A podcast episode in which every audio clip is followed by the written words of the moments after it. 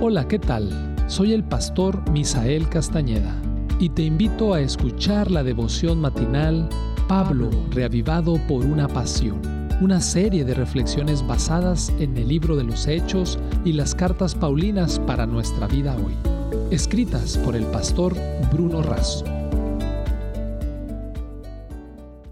Bienvenidos al matinal correspondiente al día 3 de junio. Te saluda tu amigo el pastor Moisés Adonia y hoy quiero compartir contigo el texto clave, 2 de Corintios 11, 23.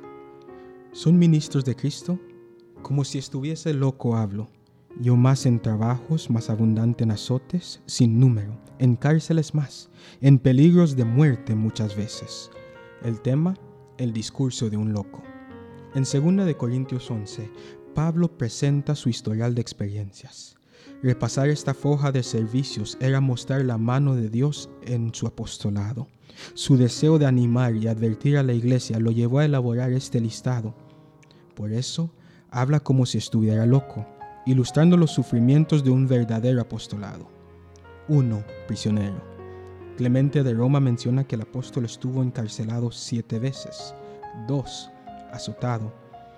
Postrada en presencia de un juez, la víctima era castigada con un látigo de cuero con trozos de hielo. Padeció cinco veces cuarenta azotes menos uno. 3. Peligros de muerte. En Listra, casi muere cuando los judíos la apedaron. Los latigazos y las palizas le causaron riesgos de vida muchas veces.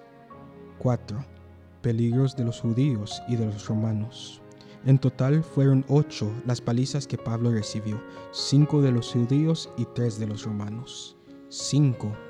Apedrado. La ley judaica determinaba el apedamiento para todo blasfemo o adúltero, después de juzgarlo. Sin embargo, él fue apedrado sin ser juzgado y sobrevivió. 6. Naufragó tres veces. Sobrevivir era un milagro, dado que si lograban alcanzar la tierra, por lo general los habitantes de la zona les daban muerte a los que tomaban prisionero. Se estimó que hizo unas 30 viajes en barco. 7. Una noche y un día en mar abierto. Estuvo aferrado a los restos flotantes de la nave, adormecido por las olas, sin agua ni comida. 8. Muchos viajes. La distancia normal recorrida en un día era de unos 30 kilómetros. Pablo caminó de Jerusalén a Éfeso, casi 1.600 kilómetros. Pasó por lo menos tres meses viajando, haciendo paradas para guardar el sábado y visitar a las iglesias de camino. Los peligros que enfrentó fueron reales. 9. Conoció el hambre y la sed constantes. 10. Tuvo frío. Casi al final de la vida de Pablo, le pide a Timoteo que le traiga la capa que dejó en la casa de Carpo. 11 Participó de fugas increíbles, como aquella vez que fue descolgado de un canasto por un muro. 12. Llevó la carga de las iglesias. Todo para la salvación de las personas, como bien decía Arthur Gordon. Nada es más fácil que decir palabras. Nada es más difícil que vivir acorde a aquellas día tras día. Pablo fue un loco que siempre tuvo un camino difícil su vida no tenía una misión, la misión lo tenía él. Pablo fue permanentemente reavivado por una pasión. Que Dios te bendiga.